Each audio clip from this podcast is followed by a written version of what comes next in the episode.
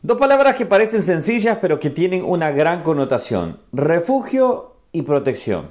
Vamos a ver, a descubrir hoy qué tiene que ver esto con Isaías capítulo 16. Mi nombre es Ronnie Mejía y estamos viendo la Biblia capítulo por capítulo y hoy vamos a ver Isaías capítulo 16.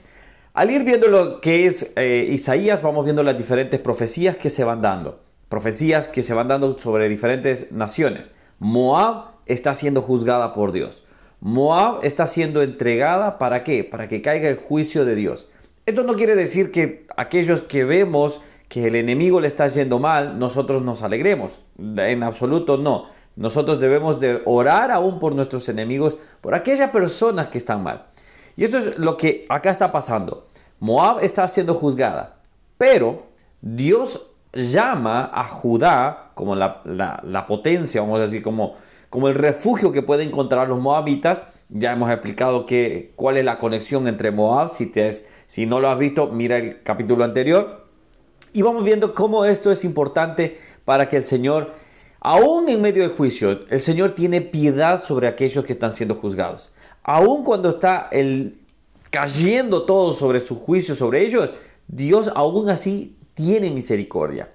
Y mira lo que dice el versículo 16, versículo 3. Reúne consejo, haz juicio, pon tu sombra en medio del día como la noche. Esconde a los desterrados, no entregues a los que andan errantes. Esto le estaba llamando Dios a Judá, al rey que estaba en, curso, les estaba llamando la atención a decir, si vienen, no los, no los, no, los abandonen, ayúdenos, protéjanos. Y acá es, me, llama, me llama la atención, dice, esconde a los desterrados, no entregues a los que andan errantes. Y eso es, creo que hoy por hoy también una de las cosas que por decía al principio decía refugio y protección. Es hoy por hoy una de las cosas que la iglesia debe tener. Me encantó esta referencia y permíteme leerla que la encontré en un, en un comentario bíblico, me encantó mucho y dice, Isaías quería que Judá fuera un lugar de refugio y protección para Moab, bajo juicio. Esto es exactamente lo que debe de hacer la iglesia.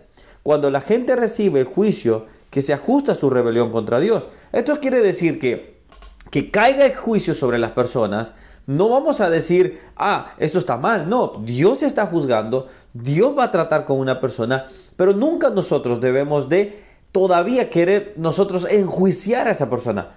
No nos corresponde. Y sigue diciendo, si huyen humildemente en busca de refugio entre el pueblo de Dios, la iglesia debe ser un lugar que esconde a los desterrados y recibe a los que andan errantes. Y esto es importante, y esto es algo que nosotros, esto después yo comparto el link del comentario bíblico, así que lo pueden tener. Pero esto es importante. La iglesia no ha sido llamada para ser juzgadora de los pecadores. Hemos sido llamados para poder dar protección y dar refugio. No somos aquellos que debemos de levantar las piedras para apedrear a los pecadores. Somos aquellos que debemos levantar a los pecadores para acercarlos a Cristo Jesús. Muchas veces hemos cometido el error donde, y estoy hablando en general para que nadie se sienta ni más ni menos, obviamente, pero muchas veces la iglesia ha cometido el error de tomar las piedras. Este es el tiempo en el cual el refugiado, aquel que busca refugio, no busca más más, más arriba, más daño sobre sí. Busca la ayuda de otro porque no encuentra dónde poder tenerla. Nosotros podemos ser esa cueva de Adulam. Nosotros podemos ser esa cueva donde vendrán buscando refugio, buscando paz, buscando gozo para poder tener la libertad que quieren. Sabes, cuando tú viniste a la iglesia, tú deseabas que alguien te ayudara. Hoy es el tiempo que cuando alguien viene a la iglesia, tú le puedas ayudar para encontrar refugio en Cristo Jesús y la paz en Él. Ahora, la pregunta que quiero hacer en este momento es, ¿llevas tantos años en la iglesia? ¿Llevas tanto tiempo en la iglesia? ¿A cuántos has ayudado a encontrar ese refugio? Cuando llegan a tu iglesia, tú eres de aquellos que ayuda a tus líderes, a tus pastores, a poder dar, acoger a esas personas, a poder darles protección como ese pajarito que viene lastimado después de una gran tormenta. ¿Cómo se le trata? Con cuidado y con cariño. Cuando viene un pecador, nosotros debemos de tratarlo con cuidado, y con cariño. Me encanta lo que dice Santiago 5:20. Sepa que el que haga volver al pecador del error de su camino, salvará de muerte un alma y cubrirá multitud de pecados. Previamente, Santiago escribe esto. ¿Esté alguno enfermo entre ustedes? Llame a los ancianos de la iglesia y oren por él. Únjale con aceite. Y dice versículo 16, confiénsense ustedes, eh, sus ofensas unos a otros y oren unos por otros para que sean sanados. La oración eficaz del justo puede mucho. Y escucha esto, versículo 19, hermanos, si alguno de entre ustedes se ha extraviado de la verdad y alguno le hace volver, sepa que el que haga volver al pecador del error de su camino, salvará de muerte un alma y cubrirá multitud de pecados. Cuando vienen las personas a la iglesia, lo que menos necesitan es otra piedra arriba de ellos. Necesitan personas que los ayuden a encontrar ese refugio. Debemos de ser las cuevas de Adulam. Debemos de ser las cuevas, esos refugios, esos oasis. No vamos a, obviamente no estoy diciendo vamos a apañar pecados, no vamos a consentir pecados. No, no, no, no, no, no estoy diciendo eso. Pero cuando tú llegaste a la iglesia, llegaste perfecto o imperfecto. Llegaste con pecados y sin pecados. Este es el tiempo de ayudar a las personas. Después el Espíritu Santo corregirá y transformará a las personas. Nosotros no. Nosotros no estamos llamados a levantar las piedras. Eso solo le corresponde a un juez. Y hay uno solo allá arriba. A nosotros nos corresponde abrigar, restaurar, enseñar la palabra y mostrarle quién es su verdadera paz.